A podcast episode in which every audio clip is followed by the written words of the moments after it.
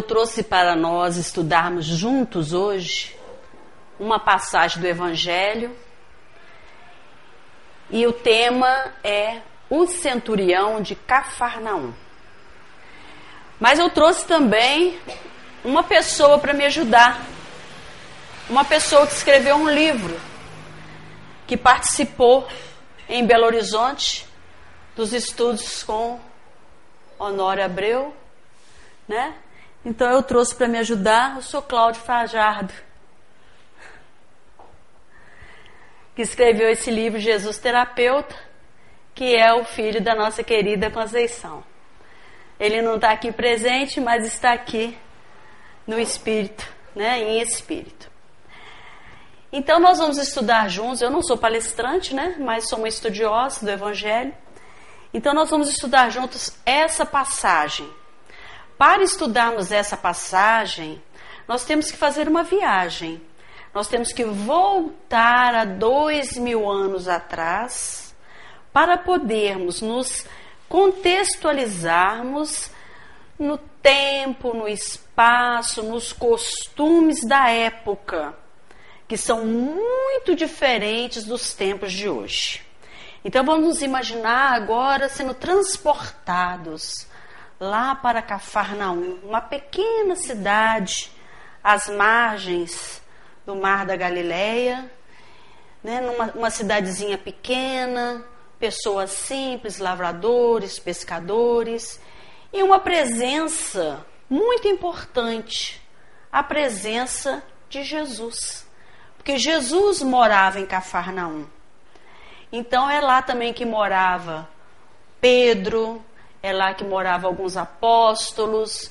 Então, todo, uma grande parte do ministério de Jesus foi feita em Cafarnaum. E é para lá que nós vamos, vamos todos, todos juntos. Eu vou ler para vocês a passagem do centurião de Cafarnaum, que está em Mateus e está em Lucas.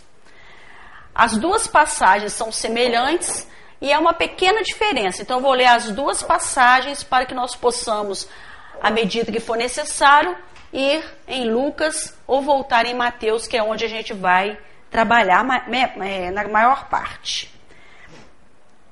Agora é a parte de Mateus, está em Mateus capítulo 8.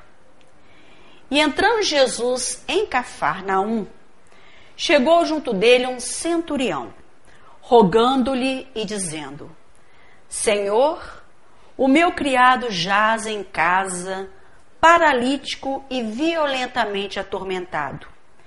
E Jesus lhe disse: Eu irei e lhe darei saúde. E o centurião respondendo disse: Senhor, não sou digno que entres debaixo do meu telhado, mas dizes somente uma palavra e o meu criado voltará a ter saúde. Pois eu também sou homem sob autoridade e tenho soldados às minhas ordens. E digo a este: vai, e ele vai. E a outro: vem, e ele vem. E ao meu criado: faz isto, e ele o faz. E Jesus maravilhou-se, ouvindo isso, e disse aos que o seguiam: Em verdade vos digo que nem mesmo em Israel encontrei tanta fé. Mas eu vos digo que muitos virão do Oriente e do Ocidente e assentar-se-ão à mesa com Abraão, Isaque e Jacó no reino dos céus. E os filhos do reino serão lançados nas trevas exteriores. Ali haverá prantos e ranger de dentes. Então disse Jesus ao centurião: Vai e como creste, te seja feito. E naquela mesma hora o seu criado sarou. Essa é a passagem de Mateus. Agora vamos ver a de Lucas, que tem uma diferença interessante. Vamos lá.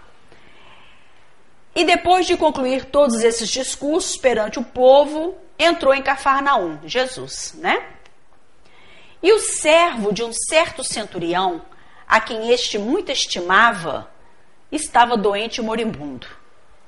E quando ouviu falar de Jesus, enviou-lhe uns anciãos dos judeus, rogando-lhe que viesse curar o seu servo.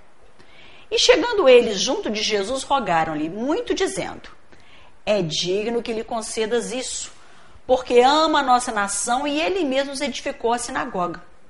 E foi Jesus com eles. Mas quando já estava perto da casa, enviou-lhe o centurião uns amigos, dizendo: Senhor, não te incomodes, porque não sou digno de que entreis debaixo do meu telhado. E por isso nem ainda me julguei digno de ir ter contigo. Dize, porém, uma palavra e o meu criado encontrará saúde. Porque também eu sou homem sujeito à autoridade, tenho soldados sob o meu poder, e digo a este, vai, ele vai, ao outro vem, ele vem, e ao meu servo faz isto, e ele o faz. E ouvindo, e ouvindo isso, Jesus maravilhou-se dele, e voltando disse à multidão que seguia, Digo-vos que nem mesmo em Israel tem achado tanta fé.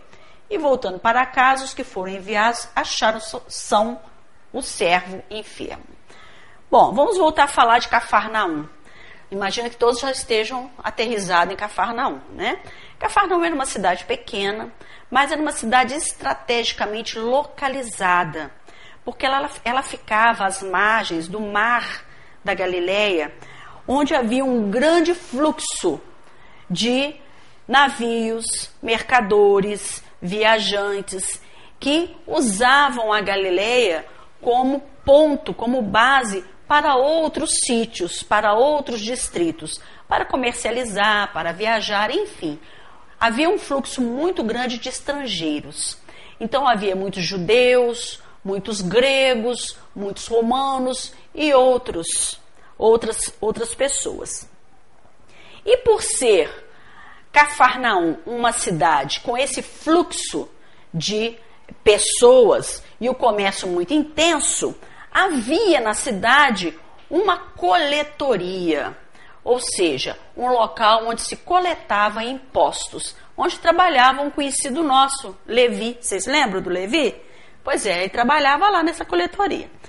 Então, por que, que havia coletoria? Porque quem dominava o mundo naquela época era Roma, né? E os romanos, eles dominavam, eles invadiam os povos, mas deixavam que os, que os povos é, é, tivessem, cultuassem os, os seus, a sua cultura, a sua religião, mas eles tinham que pagar impostos. Então aquela coletoria estava ali para poder é, cobrar daqueles transeuntes que iam e vinham esses impostos. Mas por conta disso, havia também um posto militar, um posto do exército de Roma. Um posto é, é, composto de 100 soldados, uma centúria. Uma centúria era composta de 100 soldados.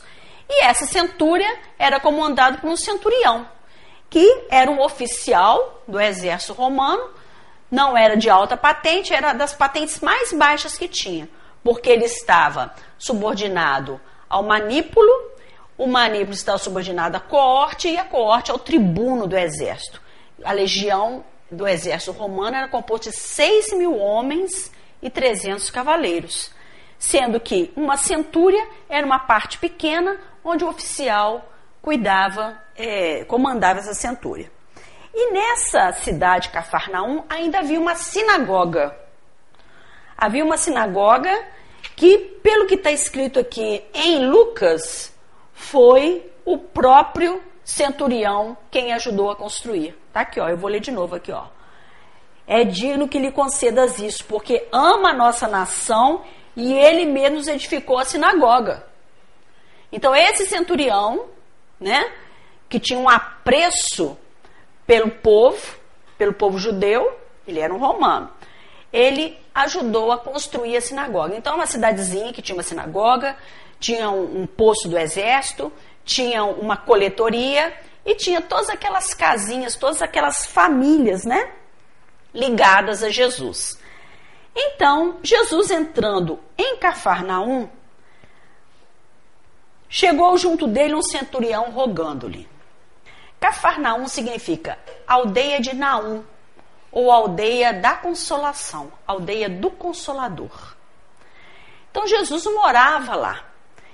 Ele é, adotou a cidade, até mesmo pelas condições é, do fluxo né, de, de, de pessoas que passavam, uma forma mais fácil de divulgar o seu evangelho. E se aproximou dele um centurião, e lhe rogou. Nós já dissemos que Roma era quem dominava. O centurião era um romano.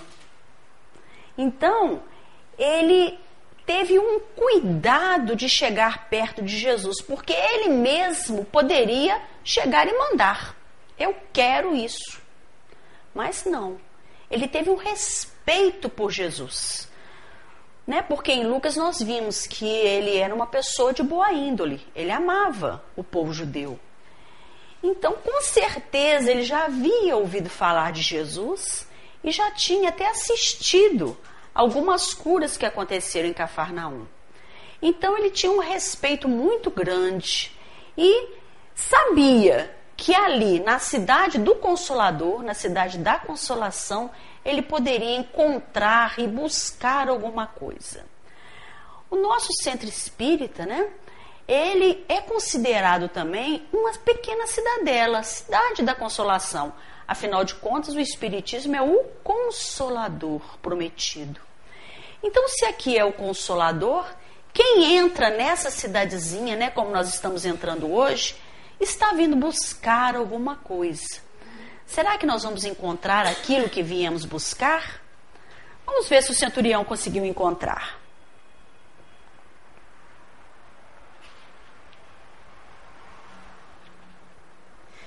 Tem outra coisa aqui interessante nessa fala, na primeira frase. Chegou junto dele.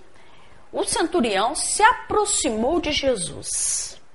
Segundo aqui o estudioso, né, Cláudio Fajado, ele coloca que quando nós aproximamos de alguma coisa, nós nos afastamos daquilo que ele é oposto. Então, se nós nos aproximamos da luz, nós estamos nos afastando da escuridão. Se nós nos aproximamos da verdade, nós estamos nos afastando da mentira.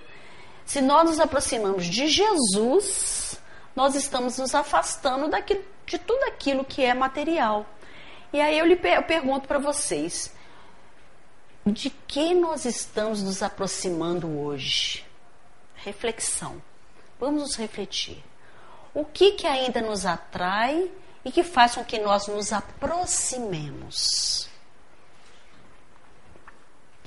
E dizendo: Senhor, o meu criado jaz em casa, paralítico e violentamente atormentado. Vocês observaram o que o centurião foi fazer é, lá perto de Jesus, ele foi pedir para quem? Para ele? Não. Ele foi pedir por quem? Um criado. Vamos falar do criado. O que, que era um criado na época de Jesus? Um criado da casa era um escravo. Ele era um escravo.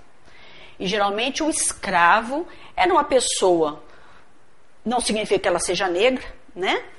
Uma, pode ser qualquer pessoa que deve alguma coisa àquela família.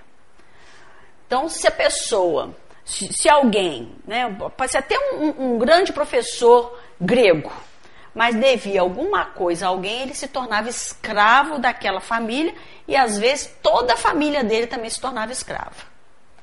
E o que, que eles faziam com o escravo? O escravo não valia nada. Ele só valia a partir do momento que ele era útil. Se ele não fosse mais útil, o que, que acontecia? Ele era levado para as galés, ou ele era trocado no mercado, ou simplesmente abandonado, jogado fora. Aqui não. O centurião foi pedir pelo criado, que estava paralítico e violentamente atormentado. Vocês já imaginaram uma pessoa paralítica e violentamente atormentada? Vamos falar do paralítico. O que é um paralítico? Que não se movimenta. É uma pessoa que não tem movimento. Ou seja, alguma vez na nossa vida nós já ficamos doentes, paralisados numa cama.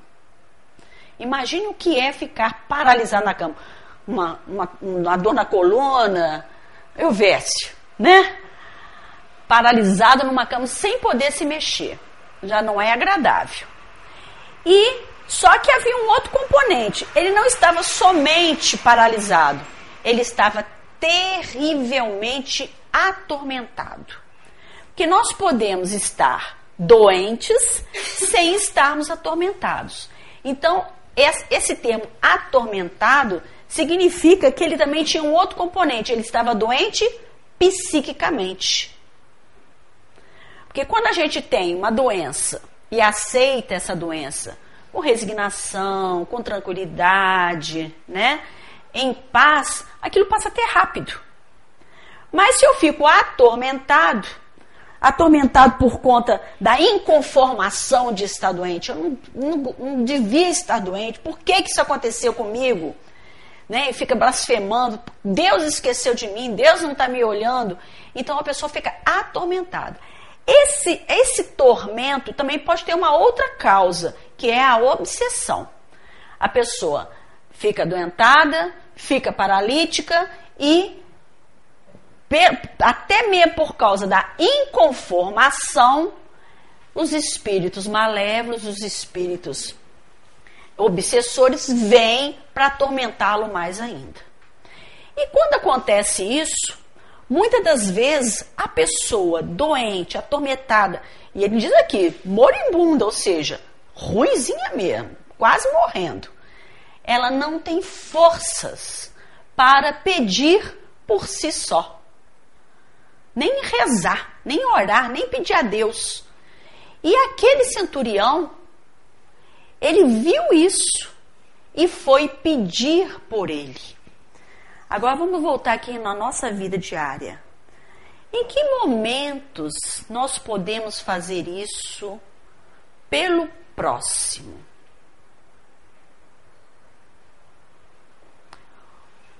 Pedir a Jesus por uma outra pessoa que está moribunda, paralítica e atormentada. Em que momento nós podemos fazer isso? Através da oração e sempre. Essa é a prece intercessória. É a prece intercessória que nós devemos fazer. Orar por todos que estão à nossa volta, principalmente por aqueles que estão tão atormentados que não sabem pedir a Deus essa proteção, esse amparo, essa cura. É o nome na caixinha, né? É a oração que a gente, tra que a gente faz aqui, nós a gente está fazendo oração, a gente lembra dos, das pessoas que estão necessitadas. O centurião fez isso. Só que aqui na passagem de Mateus, o centurião vai direto falar com Jesus. Então nós podemos falar diretamente com Jesus na prece. E na passagem de Lucas, ele manda uma equipe uma embaixada para falar com Jesus. Aqui vocês vão lá e falar. E, e como que seria isso na nossa realidade aqui? Nós pedimos aos nossos amigos espirituais. Né? Então a gente pede aos amigos espirituais, a, aqueles nossos espíritos de devoção, santos de devoção, né? Para que essas pessoas sejam os intermediários para ir até Jesus e pedir por, por nós ou por outra pessoa, aquele que está em dificuldade. Então é muito importante essa passagem, porque nós. E outra coisa, Jesus respondeu de pronto. Eu vou falar aqui para vocês o que, que Jesus respondeu. Ó, e Jesus lhe disse: Eu irei e lhe darei saúde. Ou seja, aquele coração caridoso, desprendido do centurião, encontrou eco imediato no coração que doa as bênçãos dos céus constantemente para todos nós. Basta pedir. E ele era uma pessoa que merecia ser atendida, porque lá em Lucas ele diz: ele é uma pessoa digna, merece. Esse, merece ser atendido porque ele ama a nossa nação e edificou a sinagoga. Então ele tinha méritos para poder receber essa graça. Para ele, não, para o servo.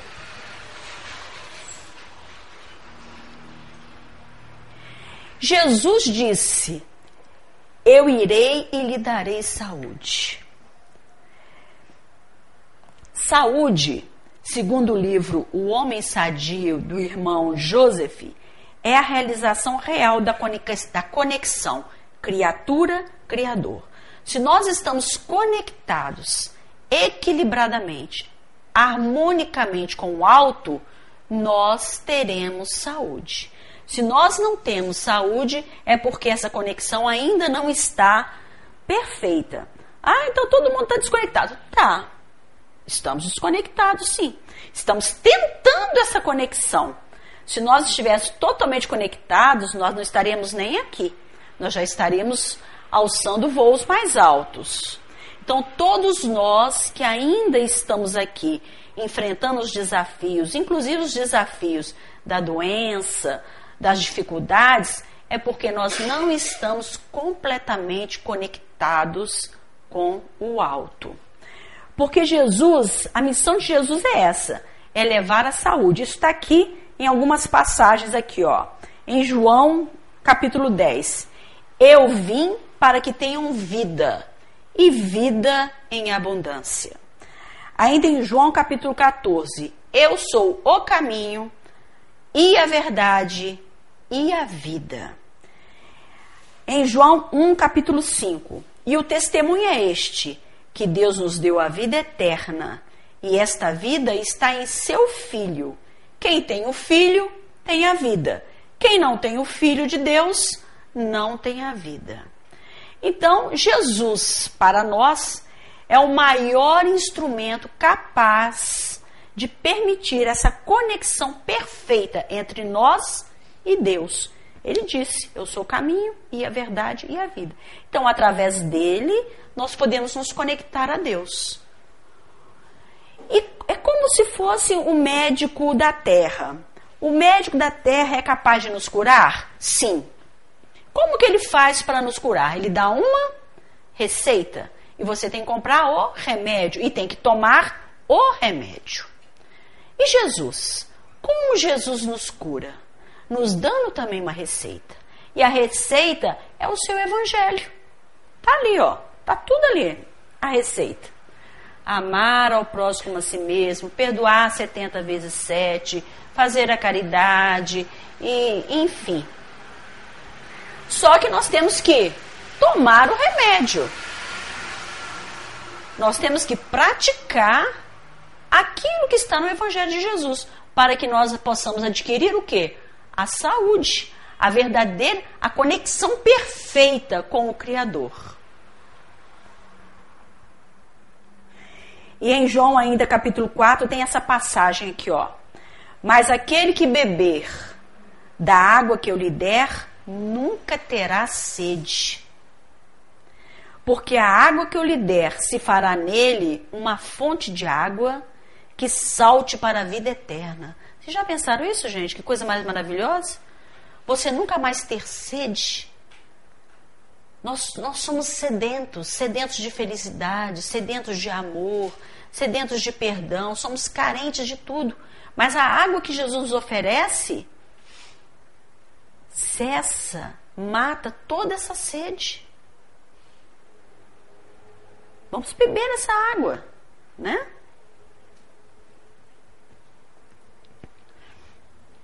Continuando aqui. E o centurião respondendo disse: Senhor, não sou digno de quem és debaixo do meu telhado, mas disse somente uma palavra e meu criado será salvo. Então o centurião continuou conversando com Jesus.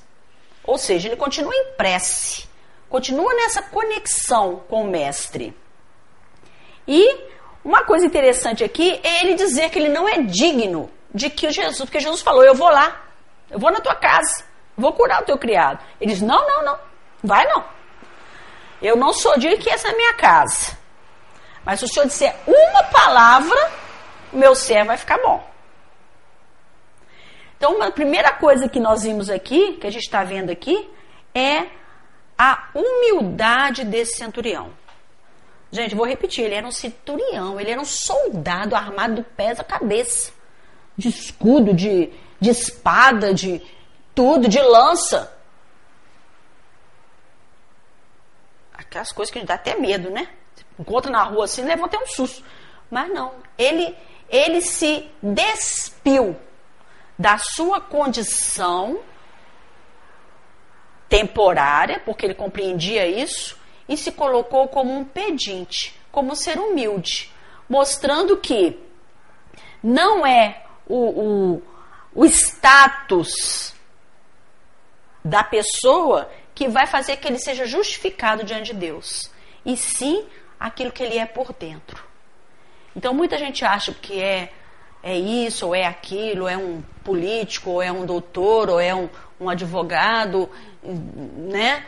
Tem que algum mérito, ou tem alguma é, é, regalia, ou um pastor, ou um, um orador espírita, né? Não, eu sou orador espírita, não. Que tem alguma regalia diante de Deus, do Pai Maior. Não. Nós estamos numa condição, né, numa tarefa, mas o que vai importar é o que somos por dentro. E o centurião mostrou isso muito bem, porque ele se fez humilde diante de Jesus. E entendeu, ele estava compreendendo como que era essa conexão, como funcionava essa dinâmica espiritual. Ele estava compreendendo isso. Tanto que ele disse: o senhor não precisa lá, não. Fala alguma coisa, só fala aí que o meu criado vai, ficar, vai, vai ser salvo. Por quê? Porque ele sabia, a, a, a, porque ele já tinha assistido né, algumas curas de Jesus, então ele sabia que o que saía da boca de Jesus era a verdade. Então o que ele falasse era verdade porque dentro dele havia coerência. Então, quando a gente fala e o que a gente fala é coerente com o que a gente sente, nós estamos falando a verdade. Mas quando a gente fala e não é coerente com aquilo que a gente sente, nós estamos falando a mentira. Então, como será a nossa palavra? Como está sendo a nossa palavra? o que, que tem dentro de nós que nós estamos expondo e o que, que isso está ajudando, auxiliando, fazendo com que as pessoas se sintam bem perto de nós. Será que eu estou sendo coerente com os meus sentimentos? Será que o que eu estou falando é a verdade? Porque está saindo de dentro de mim com coerência.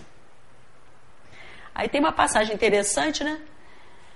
É no livro Obreiros da Vida Eterna, que os, os amigos espirituais foram no plano espiritual inferior recolher algumas entidades.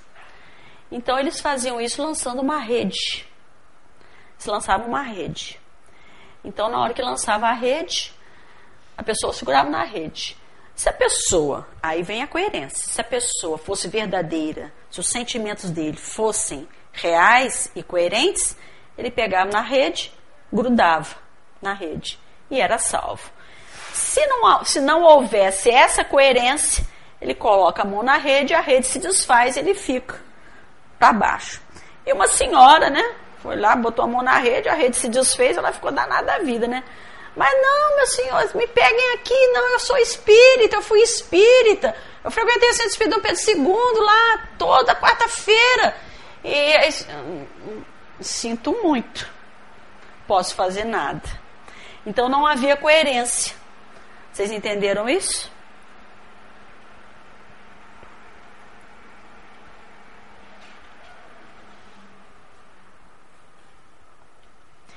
Outra coisa importante aqui, até mesmo ainda pegando esse exemplo.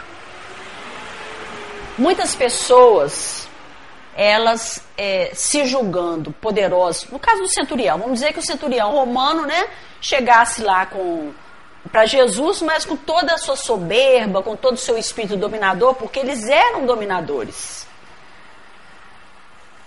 Ele não conseguiria receber a ajuda de Jesus porque ele não estava com a sua taça interior vazia. Para que nós possamos receber alguma coisa do alto, nós temos que esvaziar a nossa taça. O que, que significa isso? Significa que nós temos que sermos humildes, tolerantes, aceitarmos e compreendermos que nós necessitamos. Tem gente que é muito autossuficiente, fala assim, não, não preciso de nada, não preciso de oração, não preciso de Deus, não preciso de, de oração, não preciso de ir no centro, não preciso disso, não preciso daquilo, não, não, não preciso do mantimento aqui do centro. Até isso a gente ouve aqui no, na casa. Não, não, não estou passando fome, não preciso de nada, então tá com a taça cheia. Então, nada acontece na vida dessa pessoa. Para podermos receber, assim como o centurião recebeu, é necessário nos fazermos humilde diante do Senhor, diante de Deus, compreendermos que somos filhos, carentes, necessitados e que temos muito ainda a aprender. Muito. Por isso nós temos que nos colocar na situação de receber. Não importa que sejamos o ser mais simples ou ser mais é, é, é, é portentoso para poder receber essa ajuda. Não é porque eu sou pobre, eu sou rico, eu não vou receber. Eu vou receber sim. Mas depende daquilo que está dentro do meu coração.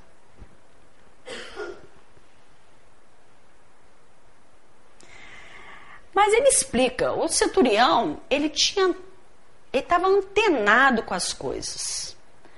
Então ele disse assim: ele explica por que que somente Jesus dizendo uma palavra, o, o, o servo dele ia ser curado. Ele explicou aqui agora, ó, ele diz assim: Pois também sou homem sob autoridade. Pois também sou homem também. Quando ele fala também, ele estava querendo dizer: Eu sou homem sob autoridade, você também é. E tenho soldados às minhas ordens, e você também tem. E digo a este, vai, ele vai, a outro vem, ele vem, e ao meu servo, fazem isso ele o faz. Então ele começou a compreender a mecânica, o trânsito de Jesus no seu trabalho. Então ele sabia que Jesus era uma pessoa que também estava sob ordens. Ordens de quem?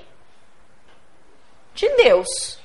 E que Jesus também tinha pessoas sob as suas ordens, que eram quem? Os espíritos, os seus emissários, até os seus apóstolos mesmos.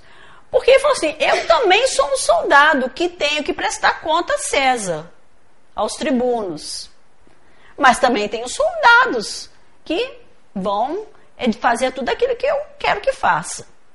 Né? Porque o soldado, ele não discute com o seu comandante. Discute? Não, né, Renato? Não discute. Se o, se, se o comandante fala, faz isso, ele tem que fazer. Se faz aquilo, ele vai fazer. Né? E o comandante também está subjugado aos que estão acima. Então ele cumpre as leis dos que estão em cima através dos seus soldados, dando ordem aos seus soldados. Então ele imaginou: bom, se Jesus é a verdade e ele está sob o comando de Deus, se ele disser alguma coisa, os amigos espirituais, os espíritos vão lá e vão fazer, vão, vão, vão cumprir aquilo que Jesus mandou. Isso, gente, trazendo para a nossa doutrina aqui, isso é uma prova de. de fé. Mais do que isso de uma fé raciocinada. Ele raciocinou, ele pensou. Senhor, peraí, eu sou um soldado, eu sou um comandante, eu não sou o maior, mas eu tenho soldados aqui sob meu comando. E também presto conta aos maiores. Ele também é. Então, se ele é, ele tem condições de acionar a sua legião de espíritos para poder promover a cura e, e, outras coisas mais em outras pessoas. Essa é a fé raciocinada. Porque aí o que aconteceu? Jesus maravilhou-se daquilo. Olha só, ouvindo isso, Jesus maravilhou-se e disse aos que o seguiam: Em verdade vos digo que nem mesmo em Israel encontrei tanta fé. Vocês imaginam o que é Jesus ficar maravilhado com a atitude nossa? Imagina quem é professor, professor aqui, né? Então, se a gente está numa salinha de aula, né? Aí tá lá os nossos aluninhos. Aí você está ensinando as letrinhas, etc. Mas tem um que se destaca. Tem um que se destaca e você fica maravilhado. Nossa, mas como é que desenvolveu rápido? Como é que já compreendeu? Como é que já está aprendendo a, a, ler? Então ele, a professora fica maravilhada. Jesus era o grande mestre. Então ele, ele maravilhou-se também para dar um exemplo, um exato, um estímulo àqueles que o seguiam, porque Jesus nunca estava sozinho. Então ele tinha uma multidão que o seguia, tá aqui, ó. E os que o seguiam, tá? Ele disse aos que o seguiam: Em verdade vos digo que nem mesmo em Israel eu encontrei tanta fé. Então havia uma multidão que o seguia. Multidão que o seguia. Será que a multidão que o seguia praticava os ensinos dele?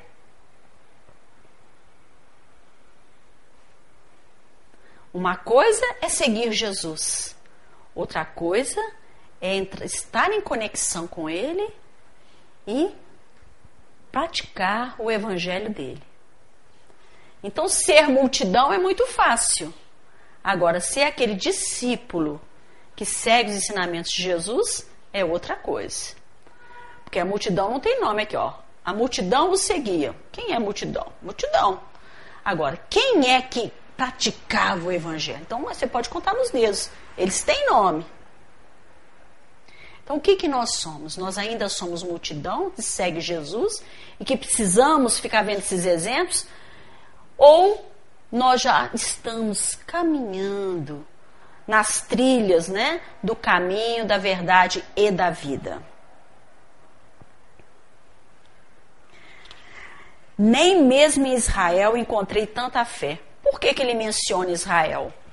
Ele menciona Israel porque Israel é o povo escolhido, né, para receber os ensinamentos do Deus único. Desde os primeiros patriarcas lá da primeira revelação, Abraão, Isaac, Jacó, eles são um povo que veio, né, trabalhando, caminhando e exercitando o, o, o cérebro, o espírito em torno do Deus único, que possibilitou a vinda de Jesus à terra, naquela região, naquele povo. Mas, mesmo assim, quem deu o exemplo de maior fé foi um gentio, um pagão, que era o centurião romano. Vocês estão entendendo? Isso é importante. É importante para nós sabermos que não há ninguém nessa terra que detém o, o, privilégio de dizer: Jesus, nós somos o povo escolhido. Nós, a nossa igreja, é aqui na nossa igreja que Jesus está. Deus é o Deus da minha igreja, ou daquela naquele lugar, daquele país. Não existe isso. Mais uma vez, Jesus mostrando que não importa quem seja, desde que siga os ensinamentos de Jesus, não importa que seja judeu, que seja grego, que seja é, árabe, que seja. Não importa. O importante é o que está aqui dentro, tá?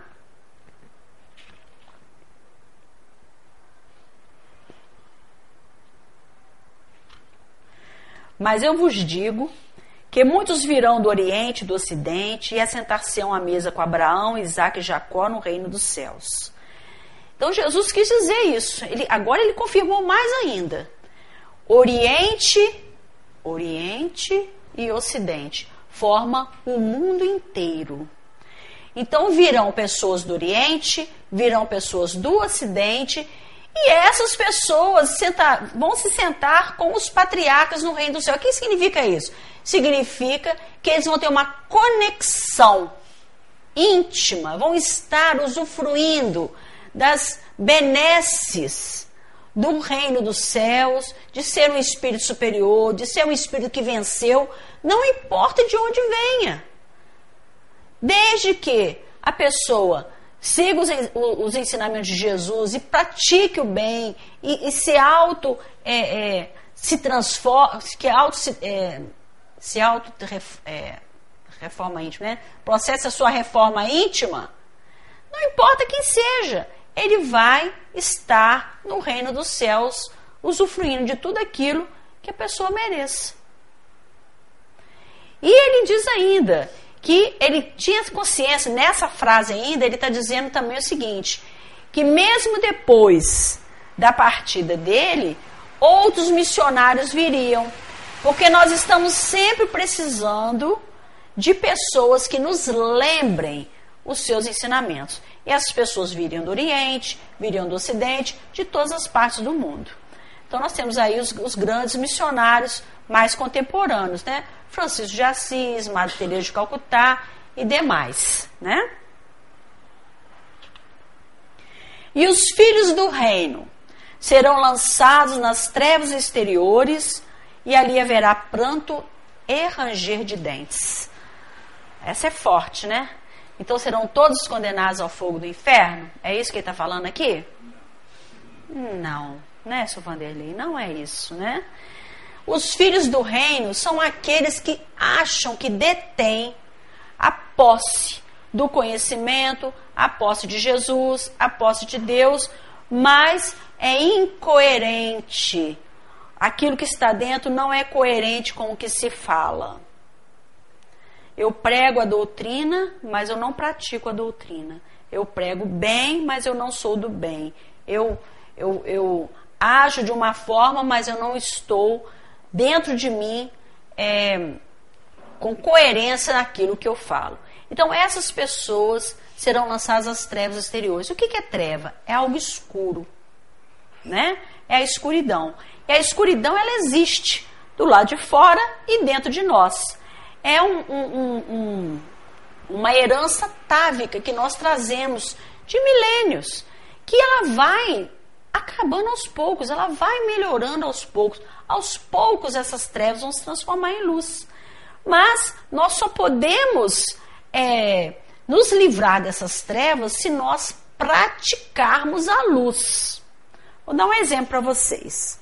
Por exemplo, vamos lá, vamos dizer que ah, eu estou com meu, a minha panela de pressão lá no fogo.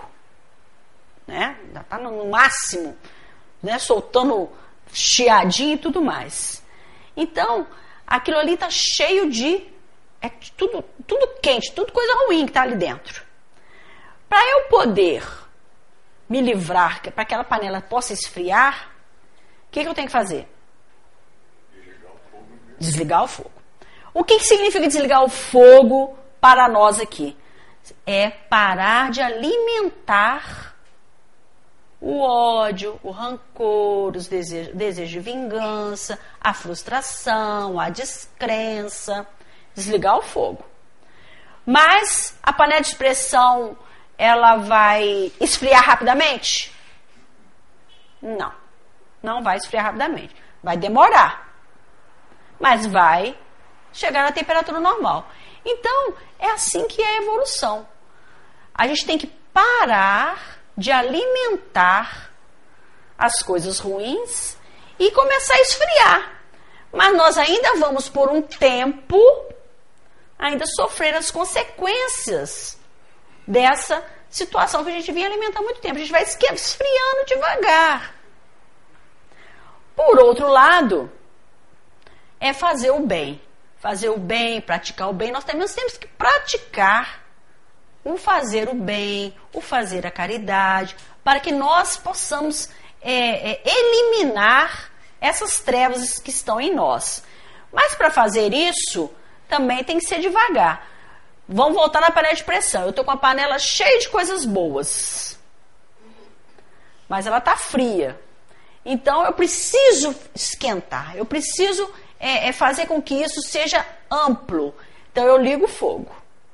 Ela esquenta imediatamente? Não, já é o processo contrário. Então ela vai esquentando aos poucos. Mas ela só vai esquentando porque nós estamos o quê? alimentando aquele fogo. Então é a mesma coisa. Para a gente poder afastar das trevas, nós temos que nos aproximar da luz. Apagar o fogo das trevas e acender o fogo da luz. E ter a paciência de ir chegando, chegando devagarinho ao objetivo. E o ranger de dentes? Haverá trevas e ranger de dentes. O ranger de dentes é sofrimento? É, mas é um sofrimento pedagógico. Nós temos que, nós temos que dar um exemplo. Vamos dizer, eu estou aqui com uma pedrinha aqui na vesícula. Não posso comer nada que possa afetá-la. Então, mas eu vou comer. Porque eu estou com muita vontade de comer uma coisa que, não, que vai atrapalhar o meu fígado. Então, eu como uma coisa lá engordurada, eu vou ranger muitos dentes. Por quê? Porque eu infringi uma ordem médica e por conta disso eu comi um alimento que me fez mal e vou sofrer as consequências. Por consequências que eu mesmo aprontei para mim. Não é assim? Eu mesmo aprontei para mim. Porque se eu tivesse resistido, eu não estaria passando mal. Então é a mesma coisa. O ranger de dentes é uma ação pedagógica para que haja uma reparação das coisas que nós andamos fazendo ao longo desses milênios de encarnação. Só que é uma ação pedagógica lenta. Nós apenas nós, nós estamos é, é, reparando em parcelas bem é, é, compridas, né? Aquilo que a gente fez de uma vez só. Então a gente fez uma coisa errada e agora a gente está pagando devagarinho, devagarinho.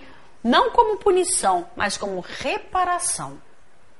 Né? É igual a gente arrumar casa. Os donos de casa é que sabe isso, né? Então a gente vai em casa, recebe uma, recebe uma função de visita, aí a casa fica toda revirada de cabeça para baixo. a gente vai revirando, revirando, revirando, revirando. Aí eu falei, e agora? Agora tem que arrumar, né? Então a gente não dá conta de arrumar tudo ao mesmo tempo. Então a gente um dia limpa um quarto, outro dia arruma uma gaveta, outro dia arruma um guarda-roupa, outro dia limpa o chão, devagarinho, até ela voltar a ficar toda limpinha de novo. É assim que é a nossa casa interior.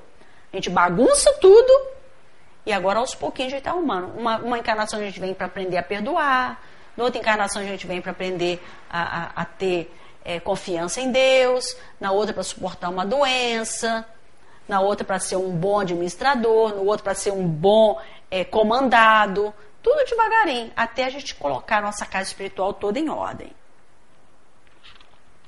Então disse Jesus ao centurião: Vai e como creste te seja feito.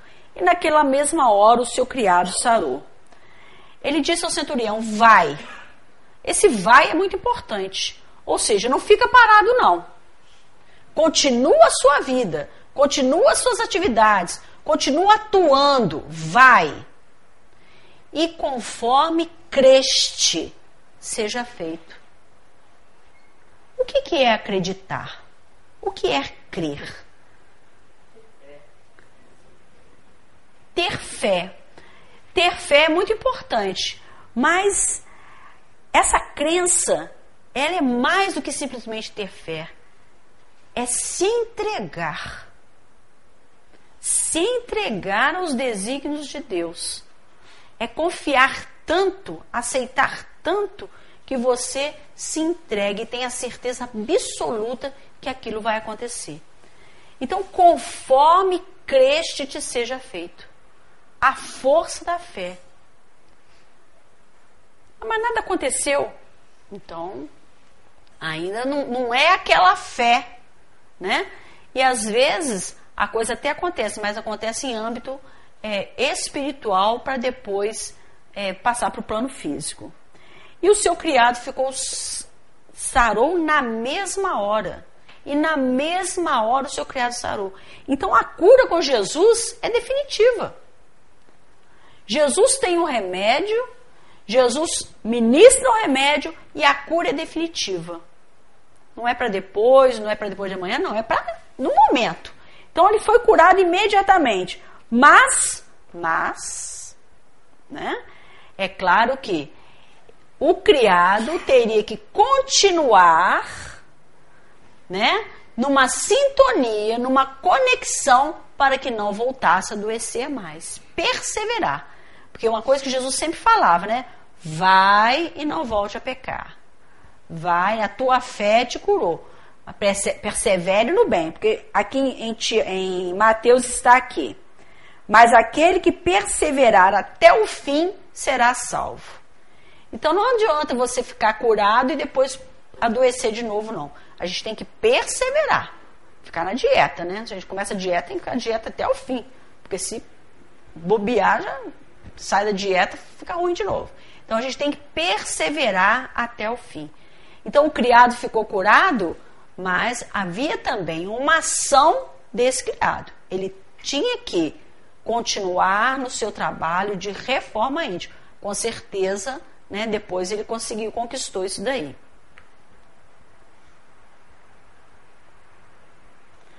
Gente, alguma dúvida?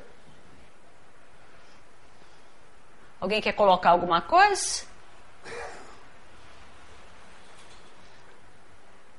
Nada? Todo mundo entendeu tudo? Então é isso. Então é claro que essa passagem aqui, e como todas as passagens do Evangelho, ela tem muito mais coisas a serem exploradas. Porque todo o texto evangélico, toda palavra, todo verbo, toda vírgula, todas as expressões têm alto significado. E quando a gente faz um estudo assim público, a gente faz uma coisa assim, ampação, buscando aquilo, né, as pérolas mais significativas. Mas tem muito mais coisa importante nessa passagem. Então, convido vocês a buscarem lá em Mateus essa passagem, o centurião de Cafarnaum, e observar quantas outras coisas a gente pode tirar dessa passagem, tá? Que Jesus abençoe.